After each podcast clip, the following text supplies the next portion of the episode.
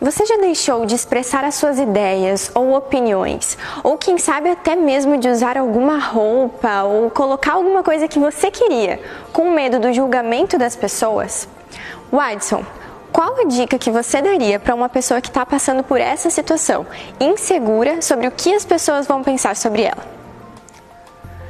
Bem, Nicole, a sua pergunta é uma inquietação de muita gente.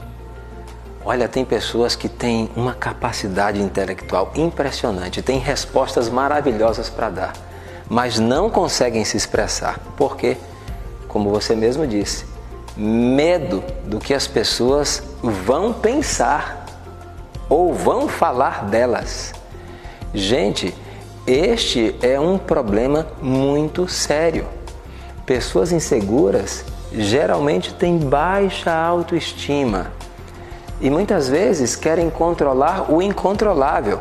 Como que você vai controlar o que o outro pensa ou o que o outro fala?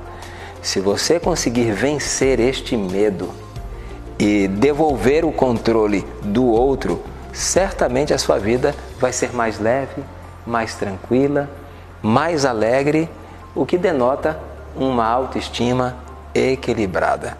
Então fica a dica: pare de tentar controlar o que o outro pensa ou o que o outro fala a teu respeito.